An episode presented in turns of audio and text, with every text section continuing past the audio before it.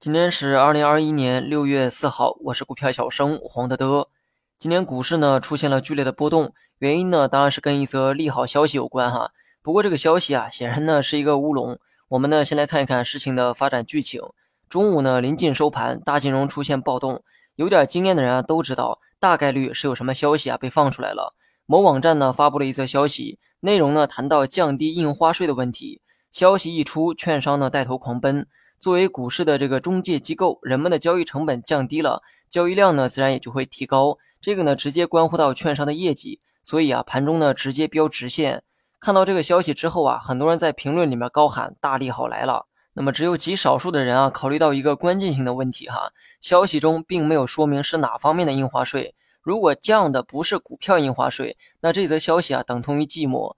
但故事情节呢总是那么戏剧化。中午开盘就被证实，文中提及的印花税并非股票交易印花税。被泼了一盆冷水之后，大盘呢怎么涨上去的就得怎么下来。盘中剧烈的波动到现在还令某些人流连忘返。难道这就是一场单纯的误会吗？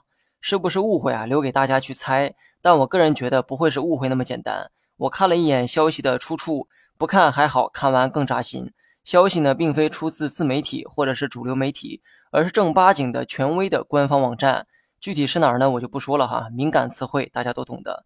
既然是权威机构发布的消息，我觉得不可能想不到后果。更何况内容啊非常简单，就这么几行字，哎，不可能考虑的不周。虽然发布后呢迅速做出了解释，看似呢是为了防止市场啊出现剧烈的波动，但既然这样，又何必把消息放在如此敏感的时间段去发布呢？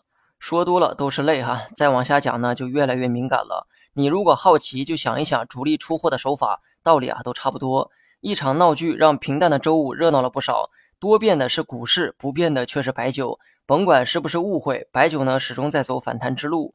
A 股的公司只要跟酒啊沾上边儿，股价上涨不用愁。我看市值管理啊也不用去找什么私募哈，找个酒厂收购就行，市值呢肯定能做起来。白酒涨归涨，但目前涨的还是小票，套路啊还是那个套路。经常听我股评的话，这招你没理由学不会。先盯着小票白酒观察一段时间，等他们不涨的时候，估计就轮到茅台、五粮液上涨了。至于大盘呢，我就不再分析了，日线继续看调整就行，仓位依旧是五成。好了，以上全部内容，下期同一时间再见。